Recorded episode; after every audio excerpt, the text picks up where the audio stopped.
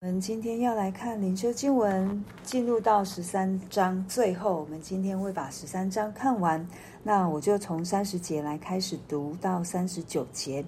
他们还在路上，有风声传到大卫那里，说：押沙龙将王的众子都杀了，没有留下一个。王就起来撕裂衣服，躺在地上。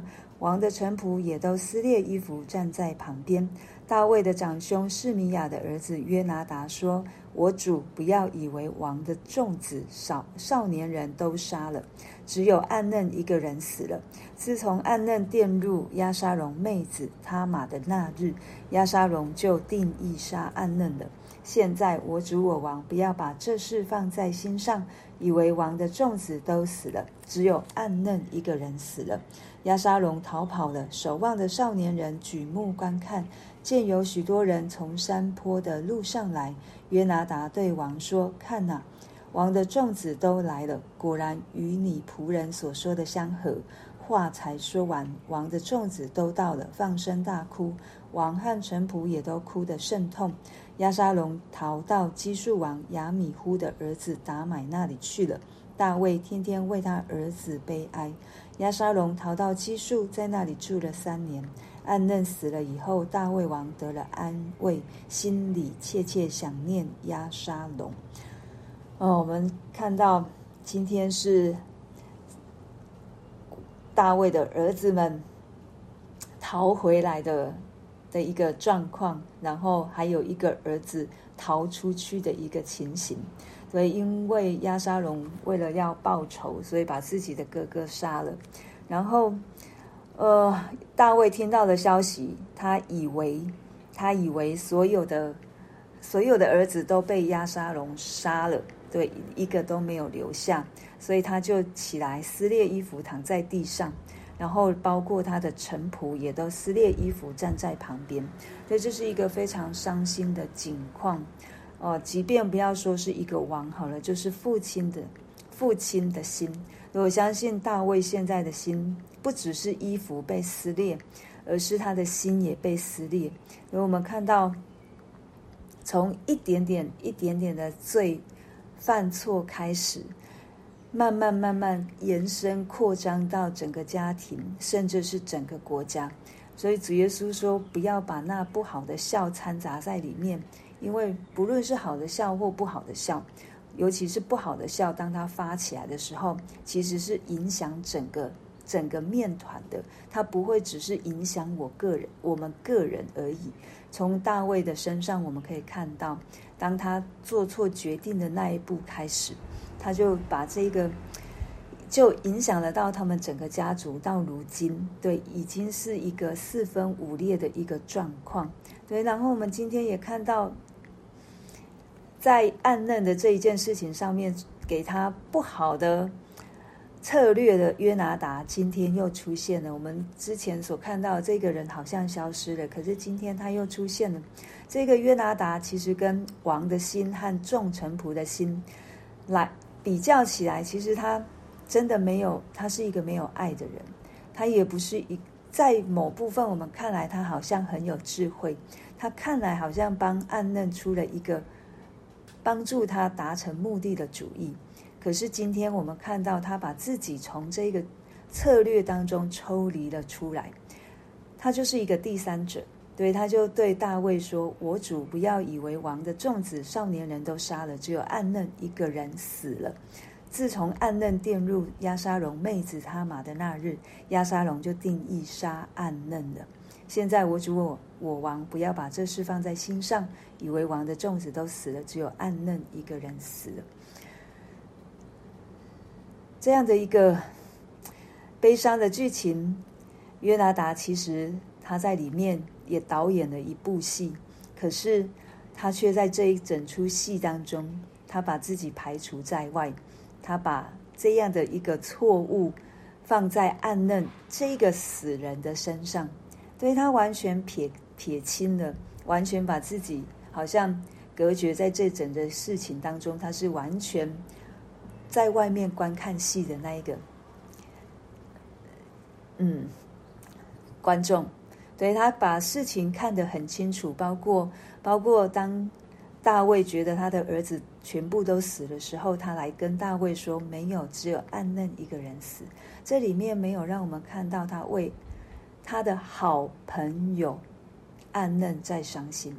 他真的是在陈述着一件事情，不关他的事的事情，只是一个人死了，没有全部都死，只死了一个。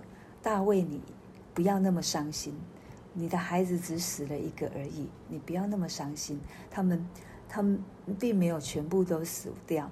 然后呢，守望的少年人来把整来告诉大卫说，其他的孩子都回来了。约拿达在一旁就说：“看呐，王的众子都来了，果然与你仆人所说的相合，好像他所说的被验证了，所以他是聪明的，他要让帮助大卫。”看清楚事情，不是如他所想。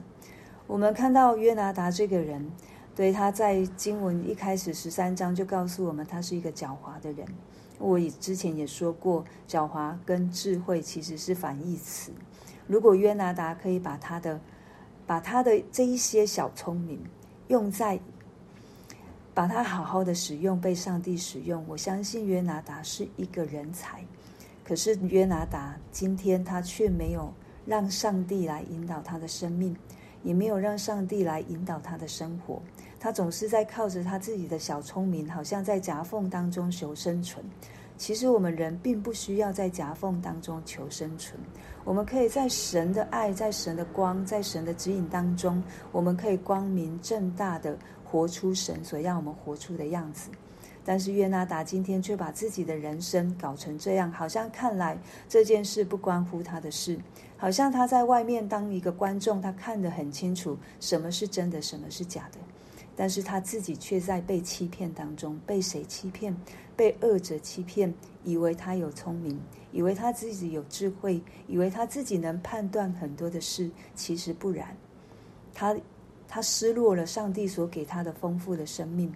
我们看到约拿达到今天到这一段，他就不再出现了，他就不再出现了。神透过约拿达要告诉我们什么？我们的生命其实，在神的里面可以好好的被神使用的。我们的生命不只是如此，约拿达不只是靠着自己的小聪明去找到生存之道，而是他可以靠着上帝去找到那一个上帝所要给他的所走的那一条道路。也许崎岖，也许难走，但是跟神一起走，我相信他的生命会非常非常非常的棒。对，因为有神在他的生命当中。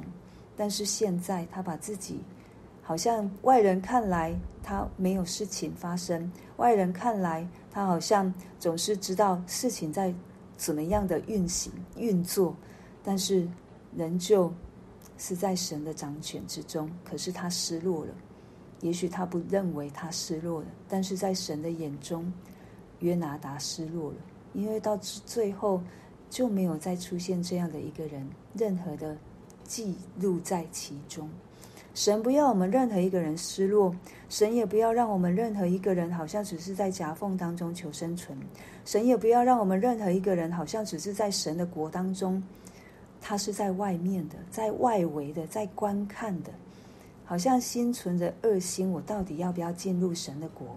我进到神的国当中，会不会什么都没有？到最后，我人就两手一摊就死了。这就是我之前的光景。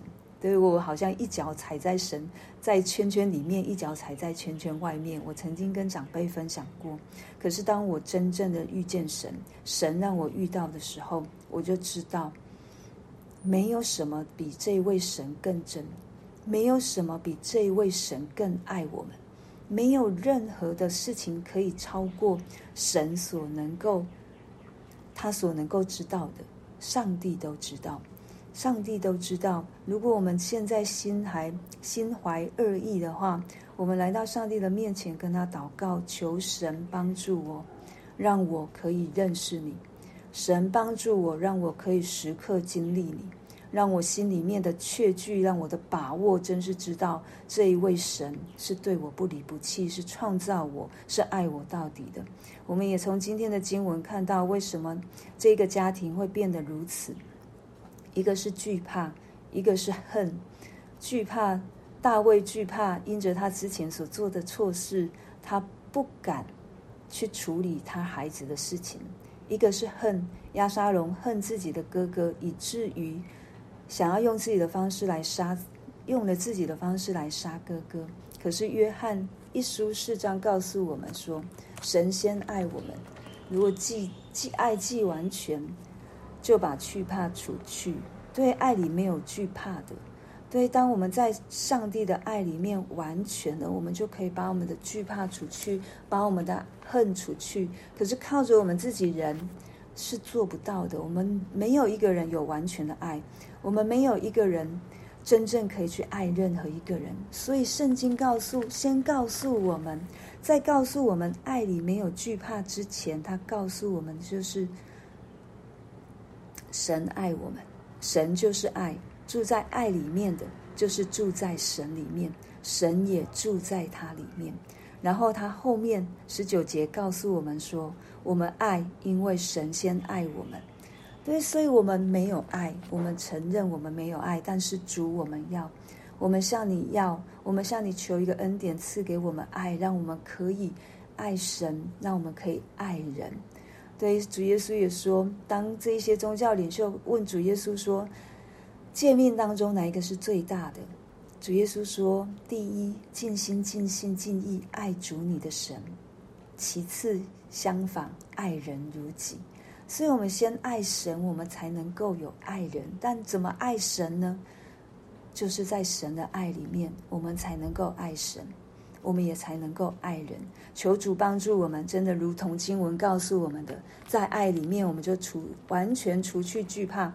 完全的在爱里面，不带着刑罚，是在神的爱当中，我们可以去勇敢的去面对我所做错的，勇敢的去面对神我现在生命的境况，勇敢的去告诉神，神我没有爱，求你给我爱，勇敢的去面对我们里面的惧怕和恨，让这个爱真实的可以活出来，因为神给我们的生命是丰盛及自由，他不要我们活在惧怕。